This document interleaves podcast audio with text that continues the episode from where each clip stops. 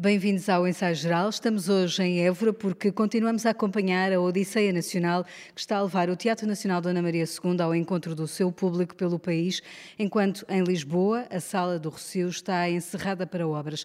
É no Teatro Garcia de Rezende que hoje conversamos com a atriz Rita Blanco, uma das protagonistas da peça A Farsa de Inês Pereira, que teve estreia esta noite aqui em Évora e que agora vai começar a sua digressão. Para a conversa temos também João de Brito, Brito, encenador da peça Batalha, escrita pelo escritor Sandro William Junqueira, Cátia Terrinca, do projeto Penélope, e a atriz e ativista cigana Maria Gil, que em conjunto com Teresa Vaz criou Homo Sacer na estrutura bestiário. Muito obrigada aos quatro por estarem no ensaio geral. Rita Blanco, não vamos enganar os nossos ouvintes. Quando falamos de A Farsa de Inês Pereira, aquilo que o público vai ver não é Gil Vicente, é um texto escrito pelo Pedro Penin a partir de Gil Vicente. Esta peça. Mas é Gil Vicente. Também Gil Vicente. Sim. Farsa de Inês Pereira está lá a história toda mas trabalhada por, por, Pedro Penin. É uma história com os pés no século XVI, mas que é uma farsa de Inês Pereira à moda de 2023. É, com muitos anacronismos, mas não há nenhuma pretensão a estarmos em 2023. São passeios no tempo e, e de repente, isso não é nada importante, o tempo ali. É a história que conta e são as razões por, porque a peça é feita, para se falar. A peça começa justamente no dia 1 de maio. No um dia de maio, sim. Simbólico. Dia, dia do Trabalhador. Exato. A Rita é a mãe da Inês Pereira. Eu sou violante, sim. Uh, que mãe é esta? É uma mãe muito evoluída politicamente, que tem um discurso político e com, muito comprometida com isso e que vem de uma época em que a mulher ser independente, não casar ser solteira, como se isto fosse possível na época, mas era, e que tem uma filha e que acredita no trabalho como poder para o trabalhador ter força no mundo e poder mudar as condições de trabalho, de escravização que neste momento também acontecem. Ou seja, lá está o século XVI sim, e as século ideias XXI sim, mas, mas nós não, não, não, temos a pretensão, acho eu que não temos a pretensão de nos encontrarmos no, no, no ano em que estamos agora. É porque a questão é a mesma e fala-se sobre isso. E pretende passar esses valores, digamos, à filha Inês Pereira. Que tem um olhar, apesar de tudo, nós queremos as duas a mesma coisa, mas temos olhares diferentes e maneiras de chegar a isso muito diferentes. Esta mãe acredita no trabalho, no poder do trabalho, que empodera o próprio trabalhador, desde que ele transforme o trabalho e obrigue o empregador, o patrão, o proprietário a não nos escravizar e ela não acredita numa, numa resistência passiva e a não fazer nada, em não trabalhar.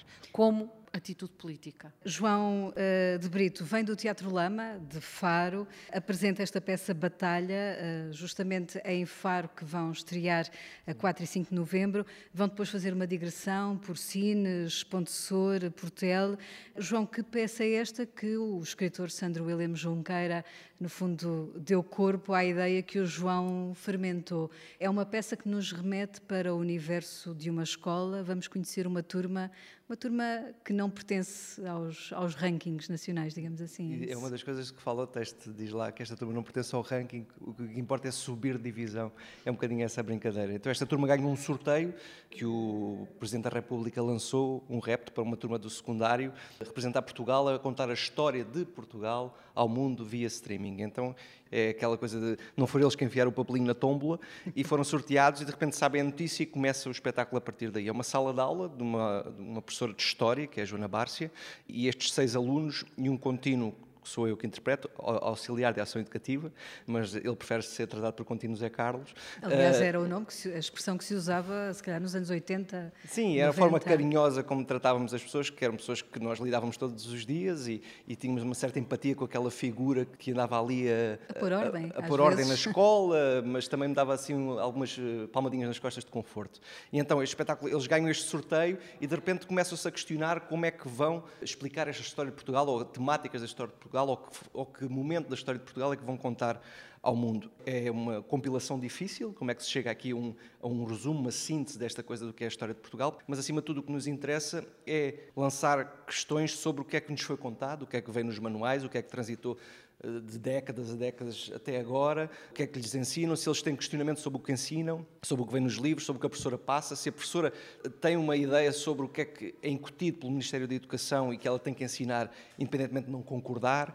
Andamos neste questionamento numa sala que. Nessa batalha. Essa batalha, sim, que mete estes miúdos que são do 11 EV, que são um bocadinho chutados para canto, a maior parte deles repetentes, mas de repente há ali um volto fácil, há ali um gatilho qualquer neste desinteresse que é ali escarafunchado, como se pode dizer, uhum. e de repente eles começam a reagir a este, a este repto. E o que é que é isto da história com H, com H pequeno, a história com H grande? o que é que nos é passado e a forma como é passado, os lados diferentes da barricada, não é? Principalmente nesta fase da ditadura, as pessoas que foram para o ultramar, o que fizemos nas colónias, o, o, o que está certo, se é que alguma coisa está certa ou que está errado. Já vou querer saber mais sobre essa peça, até porque tem também música de Noiserve.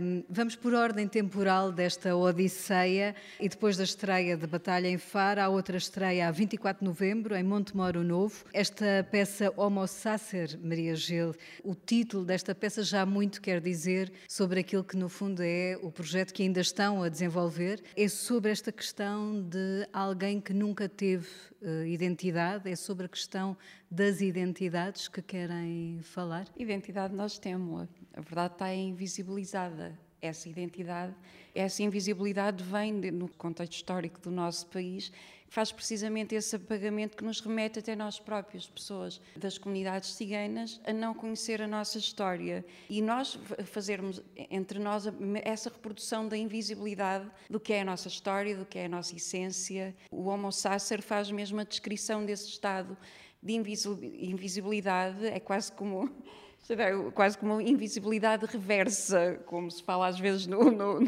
no, no, que há o racismo e que há o, que há o colonialismo reverso, tem muito a ver com esse processo de que nós queremos, eh, que estamos a trabalhar, que é essa questão de, de nós próprios fazermos uma reflexão sobre nós. E quando eu falo neste nós, falo neste nós tão abrangente que é nós todos, enquanto cidadãos portugueses e ciganos. É uma visão enquanto plural. Político. É uma visão plural no sentido em que uh, muitas das vezes fala-se da comunidade uh, cigana e na realidade são várias comunidades no plural. Sim. Há essa sim. diversidade sim. também Há essa nessa identidade. Sim. Há essa pluralidade, mas uma pluralidade que, tá, que, que, que faz parte do, do, do, país e que até então tem sido, temos sido vistos principalmente neste contexto da arte, como algo externo, como algo que nunca está no lugar, que não tem pertença uh, do lugar. E tudo isso tem toda a influência neste processo, na cocriação do espetáculo, que fala sobre esse mesmo lugar das invisibilidades. Há bocado falávamos sobre uh, as questões de, uh, territoriais,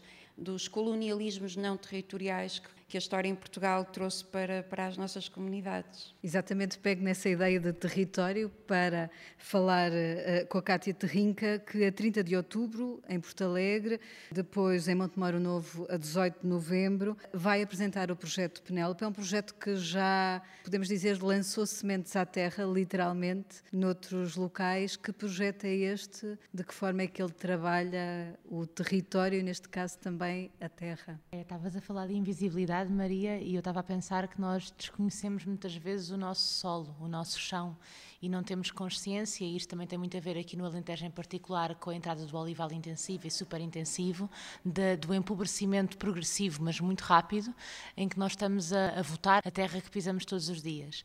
E a Penélope tem a ver um bocadinho com estas sementes que são tão fundamentais e têm sido invisibilizadas pelo capitalismo, por essa ideia de que o trabalho e de eh, extenuar a terra e extenuar os trabalhadores que a trabalham também é aquilo que nos trará um futuro risonho. Nós não começámos a pensar nisto propriamente propriamente a partir de uma necessidade política. Nós viemos da literatura e de um livro da escritora Alice Sampaio, que se chama Penélope, e que no fundo faz uma resposta feminista ao Ulisses de James Joyce, e dentro dessa resposta encontra esta imagem que também é tão portuguesa dos canteiros que as mulheres cuidam à porta das casas ou nas suas janelas e dos quais não cuidam para proveito próprio no sentido daquilo que é a alimentação. Muitas vezes estes canteiros não têm cebolas ou batatas, têm ou ervas aromáticas flores. ou então têm flores. Uhum. Então acho que esta capacidade, que de alguma forma também ligamos ao feminino, de cuidar do bem comum e de cuidar de flores, que não são plantas muitas vezes que nós tínhamos como base na alimentação, embora eu tenha descoberto no decurso deste projeto que se faz esparregado de papoilas, tenho a dizer, portanto era uma coisa que eu não Será sabia bom? e sei que se faz esparregado de papoilas, ainda não experimentei porque não é época, ou seja, este, estes projetos também têm épocas, mas garanto que na primavera é de experimentar esparregado de papoelas. Isto para vos dizer que esta ideia de cuidado, e de cuidado que é um cuidado que vem do feminino, e de cuidar de um património que é comum não só a nós, mas a um conjunto de outras espécies com as quais nós partilhamos a vida e, somos, e das quais somos contemporâneos. Uhum. E tem um bocadinho a ver com esta, esta procura também de chão, de sol, de água e de percebermos que, para além disso tudo, se não houver afeto, também se calhar as plantas não crescem.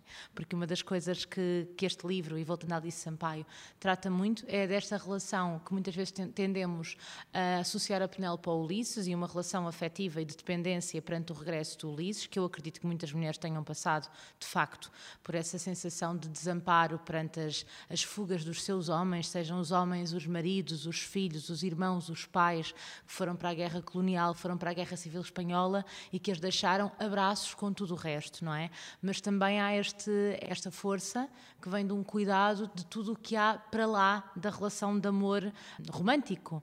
E esta afirmação também é um projeto de afirmação de amor e afirmação de um, de um amor botânico, de um amor uh, por si também e de ver nas plantas um reflexo de quem nós somos. É muito curioso como há em tudo isto, de facto, uma dimensão política. Rita Blanco, o teatro tem esse, esse lugar. Este projeto também da Odisseia Nacional acaba por uh, cruzar essa ideia política de levar o teatro, mas enraizá-lo, semeá-lo nos vários canteiros? Eu não posso falar pelo teatro, não é? Posso falar por mim e da minha ideia de teatro. Eu acho que o, o teatro, se não for político, não tem pensamento por trás, portanto não tem interesse nenhum. E, portanto, acho que o teatro é político e é fundamental para as pessoas. E, por isso, o teatro tem que ser feito com as pessoas e com os problemas e as questões das pessoas. Para mim, esta odisseia, esta ideia é provavelmente a primeira que eu vejo da parte do Estado, que me lembro de haver uma atitude séria para que o teatro tenha uma posição com as pessoas. E é uma semente para uma coisa ainda mais importante em que sejam as próprias pessoas a fazê-lo com os seus problemas, as suas questões, as suas verdades, as suas necessidades, que é a única maneira que ainda, para mim, ainda faz sentido o teatro. Esta é uma, é uma atitude política, a da Odisseia, muito importante e que eu acho que, de facto, os portugueses, onde eles andam, onde eles andem aí, uh, que deviam agarrá-la, porque é para elas. Finalmente, há uma coisa que é mesmo para elas. E, portanto, devem ser ativos nisso. Quererem. Né? Eu sei que é difícil, que as pessoas estão todas uh, amolgadas com tudo o que está a acontecer, mas era fundamental que as pessoas se agarrassem a ela para não a deixar morrer. A primeira coisa será certamente irem ver terem curiosidade, irem ver os espetáculos Participar. desta Odisseia, participarem nela, para gostarem ou não gostarem, mas irem. É fundamental a participação e depois, obviamente, ela ser desenvolvida para que as pessoas nas terras deste Portugal possam trabalhar em teatro, porque o teatro é uma arma. E são 24 conselhos no Alentejo e, e, no Algarve nos próximos meses. Na peça A Farsa de Inês Pereira, a certa altura, ouvimos dizer a frase: rindo, castigam-se os costumes. Uh, precisamos desse humor no atual contexto, já não falo só nacional, mas internacional também. Rir é fundamental porque é uma forma de, de inteligência, acho eu, é uma forma de conseguirmos ter alguma esperança, no, apesar das condições, mas não, não, não é uma questão que me preocupe muito. Que... É uma coisa muito séria. Sim, mas, mas tem que ser uma coisa muito séria, não é? Uh, rir por rir é com isso que eles nos entretêm. João de Brito, a educação uh, vive um momento uh, complexo. A pandemia atirou os alunos para casa, desligados de, do meio escolar. Uh, vemos agora a contestação também dos, dos, professores. Esta reflexão que vocês fazem sobre o ensino também reflete, de alguma forma, a problemática da educação que Portugal está também a viver? Reflete, mas não é um mísero contributo para a excelente luta que os professores estão a ter, de, de há algum tempo esta parte, em busca dos direitos, que a, a volta a ter uma profissão digna e volta a ter uma profissão de referência no nosso panorama e nós damos esse contributo neste espetáculo, é sobre essa temática, é sobre aquela professora que representa milhares de professoras neste país, que estão a lutar pelos seus direitos. Está na, ordem do dia esta questão, ah, há outras temáticas também, esta questão da tecnologia e do afastamento da tecnologia dos alunos em contexto escolar, também é uma coisa que está muito recorrente. Também falamos e usamos os telemóveis em, em especial em prol do espetáculo, mas também como uma crítica ao uso dos mesmos nós somos só mais um aliado do, desta luta que, que acho que, que, é muito digna. E... E, e... querem também contribuir para a reflexão sobre o sistema de ensino que não, no fundo, não acompanhou o ar dos tempos. Uh, continuamos a aprender nas escolas hoje da mesma forma que há 30 anos. É, esse é o cerne do espetáculo, é essa questão de, de, o questionamento sobre a história de Portugal, como é que ela é ensinada, o que é que vem escrito nos manuais, como é que nós abordamos os manuais, quem é que os constrói, quem é que os escreve, como é que eles passam pelo crivo de alguém, do Ministério da Educação, seja lá quem for, conselhos pedagógicos e depois chega aos professores e depois, por sua vez, chega aos alunos, de repente já é como contar um conto, não é? E há muita coisa questionável e esse é a máxima do nosso espetáculo. E no caso do espetáculo Homo Sacer, eh, Maria Gil, a questão da discriminação, muito se fala, muitas notícias há sobre esses temas, mas persiste. Quer dizer, o que é que é este, esta doença, digamos, eh, social que continua a provocar tantas fraturas e a fazer com que comunidades, eh, como as comunidades ciganas, continuem a ser olhadas eh, de uma forma discriminatória? Eu acho que temos que pensar de uma forma muito intemporal nesta questão. E tão intemporal que podemos, falando do, da, da, questão da batalha e da educação e de como a educação trabalha a história, podemos, esse poderá ser um dos pontos em que nós nos vemos focar, por exemplo, de todo, de todo este processo, eu se calhar perguntava onde é, que, onde é que está a história cigana em Portugal, que é a história de Portugal também. Quando nós somos daqui há mais de 500 anos, fala-se tanto num passado, e, e, como, e como estava a falar a Rita, de, da farsa, tem que se pensar nesta intemporalidade, porque na verdade andamos sempre todos muito em busca de prazos, em busca do passado, do presente e do futuro, e esquecemos que nessa graduação do tempo há a intemporalidade, e é nessa que se gera a invisibilidade de todas estas geografias não territoriais geografias humanas e que são vidas, que é sobre tudo isso que nós estamos a, a refletir, sobre questões sociais e que são transversais a todos. E voltando à questão do anticiganismo em Portugal, volto a, a sentir esta necessidade de falar no intemporal, porque na verdade torna-se tão intemporal porque precisamente não tem qualquer tipo de visibilidade. E aí está a, a, gravidade da coisa, porque é como se não tivéssemos sequer o poder de, de dizer: olha, aconteceu neste tempo, mas na verdade é uma coisa que é tão ocultada, tão em estado de negação,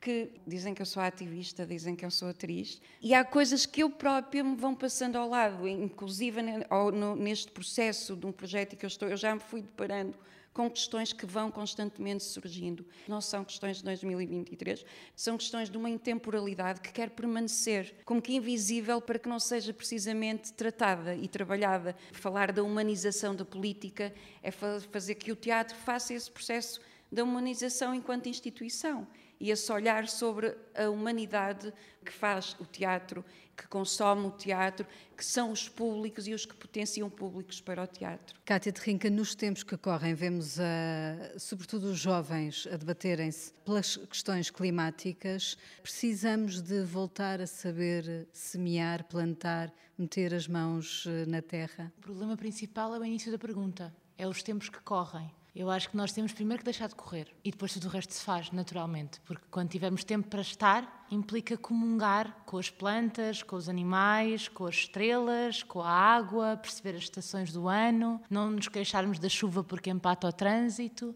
deixar de correr é tão importante. Poder contemplar de novo alguma coisa é tão importante. Nós estamos sistematicamente até com os olhos a correr sobre outra coisa qualquer que nos vence e é essa coisa que acaba por semear mais em nós do que nós nela. E essa perversão de querermos andar por cima de quem somos, andar por cima também da biologia, da botânica, da agricultura, da terra, da água, que nos tem, para mim, conduzido àquilo que será uma das uh, piores formas de estar vivo, que é de estar vivo não estando. E, portanto, eu acho que o princípio é deixar de correr mesmo. E sinto que isso também tem muito a ver com a escola. A escola também faz com que os miúdos corram por cima de tudo. A escola, no fundo, é o primeiro emprego que nós temos. Nós começamos a ser funcionários do Estado com as creches aos seis meses, quando os nossos pais não nos põem um bocadinho antes, porque, coitados, eles próprios já são funcionários do Estado há muitos anos e não podem largar a sua roda de hamster. E enquanto não conseguirmos ter a coragem também de, através do teatro, que é o meio que nós temos aqui disponível, contribuir para essa continuidade, como a Maria dizia, essa continuidade intemporal, transformar essa luta numa emergência, que não é só climática. As questões do clima e do ambiente têm, obviamente, a ver com o abuso que nós temos daquilo que é a vida humana, a vida botânica e a vida animal, que são a mesma vida. E enquanto nós não tivermos coragem de voltar a olhar para nós como seres viventes ao lado de outros tantos, e isso para mim é a luta anticapitalista, eh, não há qualquer luta pelo, pelo clima que possa estar completamente marginalizada daquilo que é a luta pela nossa dignidade direito a estarmos na Terra em plenitude e com os nossos pares, e os nossos pares neste sentido alargado. No ensaio geral, ouvimos agora as perguntas que Guilherme de Oliveira Martins, o nosso colaborador do Centro Nacional de Cultura, deixou para os nossos convidados. Nesta cidade de Évora, no âmbito da Odisseia Nacional, começo por perguntar a Rita Blanco o que sentiu ao trazer para a ribalta a farsa de Inês Pereira numa adaptação moderna de Pedro Penin. Recordo apenas que esta farsa de Inês Pereira é considerada como a mais perfeita obra vicentina em que o humor e a crítica social se juntam para ilustrar o ditado popular mais vale asno que me leve que cavalo que me derrube. Conhecemos eh, as atribulações de Inês Pereira. Como é que o prazer do teatro e a sua função pedagógica se podem enaltecer nesta curiosíssima história de choque entre o sonho e a realidade. Para Maria Gil, a minha pergunta tem a ver com a compreensão de uma cidadania baseada no respeito mútuo, nas liberdades e direitos e na recusa do medo do outro e na força da ideia de inclusão, de sermos nós com os outros. Para João de Brito, falo da imaginação como arma poderosa, como poderemos sobreviver na arte de educar para sermos mais livres e iguais. Esta batalha contra o esquecimento e pela libertação não é a verdadeira marca de uma educação livre e democrática? E a Kátia Terrinca pergunto sobre o porquê desta aposta na criação coletiva em Penélope como criação de conhecimento, de afeto entre as pessoas e as diferentes terras. Rita Blanco. Tão perfeita é esta obra de Gil Vicente, a farsa de Inês Pereira, que Pedro Penin pôde meter-lhe toda a realidade atual, andámos para trás e para a frente e estava lá tudo. Sendo que continuou a ser em verso a maior parte do tempo e, portanto, mantivemos ali toda a estrutura e tudo isso.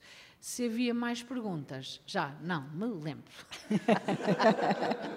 Maria Gil. Estamos a falar de inclusão, essa palavra mágica. É quase como se remetessem mesmo sempre esta questão para uma responsabilidade unilateral. Enquanto pessoas ciganas temos que estar sempre neste processo de autocontrole para termos este, este perfil da identidade única.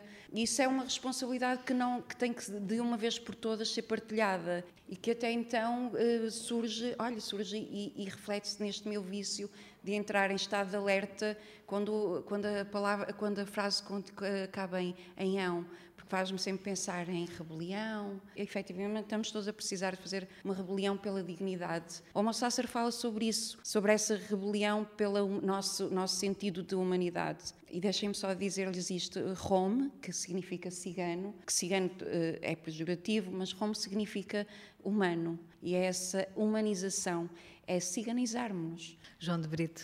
Eu falava da imaginação, sim, é, é, transversal a qualquer sala de teatro, a qualquer sala de aula, não, porque uh, muitas vezes é esta formatação, e a Cátia falava disso, não falava da formatação, mas falava desta coisa dos tensos horários, das tensas coisas que há para fazer, de, das obrigações que são é de manhã à noite, e ainda depois em casa, e isso é uma das questões que é abordada no espetáculo, mas, mas aqui como é um espetáculo de teatro que é pensado numa sala de história a partir de uma ideia de teatro, e no teatro é o sítio ainda que felizmente ainda podemos imaginar, ainda podemos brincar, ainda podemos ser livres. Cátia de Rinca. A criação coletiva é para mim a única forma de estar, não tenho uma resposta muito mais interessante do que isso. Tenho a sorte, mas é uma sorte construída, de trabalhar com um conjunto de pessoas eh, em quem confio profundamente e que também confiam profundamente em mim e que faz com que as fronteiras e a delimitação de tarefas entre um e outro sejam absolutamente líquidas e afetivas e, portanto, temos a sorte de poder trabalhar conjuntamente e, muito embora eu, por exemplo, tenha naturalmente tendência a ter aquilo que se chama a ideia,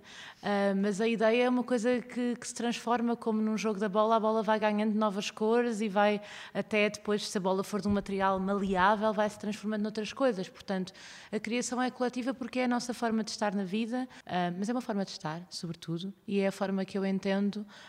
Um, também ser aquela que me preenche a título pessoal. Portanto, eu não estaria numa criação em que, que aconteceu como atriz em vários momentos, em que não conseguisse ter a, a, minha voz também naquilo que estava a fazer. Aliás, eu costumo dizer que eu sou atriz e fui a única das pessoas deste programa que não foi. Um, anunciada, não é? A Rita Blanco, atriz, uh, João de Brito, encenador, a Maria, atriz e ativista. Eu costumo dizer que sou atriz, muito embora me sinta na necessidade de criar e propor projetos, porque encontrei, infelizmente, ao longo de, do meu currículo escolar e depois do princípio de vida profissional, poucos papéis femininos interessantes para desempenhar. Portanto, a minha luta tem sido essa, por ter uh, um lugar de trabalho enquanto intérprete que seja também um lugar cívico enquanto mulher, mãe, alentejana e defensora do ambiente. Obrigada à atriz Cátia de Rinca, Maria Gil, João de Brito, Mas Rita eu, por Blanco. não queria que me chamassem atriz, lá a ver. Pronto, vamos retirar, vamos editar esta parte do programa. Rita Blanco também, muito Sou obrigada. muito obrigada por terem estado aqui no Ensaio Geral em Évora. Agradeço também ao Teatro Garcia de Rezende ter-nos dado este palco para este programa com assistência técnica de Diogo Rosa. Voltamos de hoje a oito dias com novas sugestões culturais para si. Boa noite e bom fim de semana.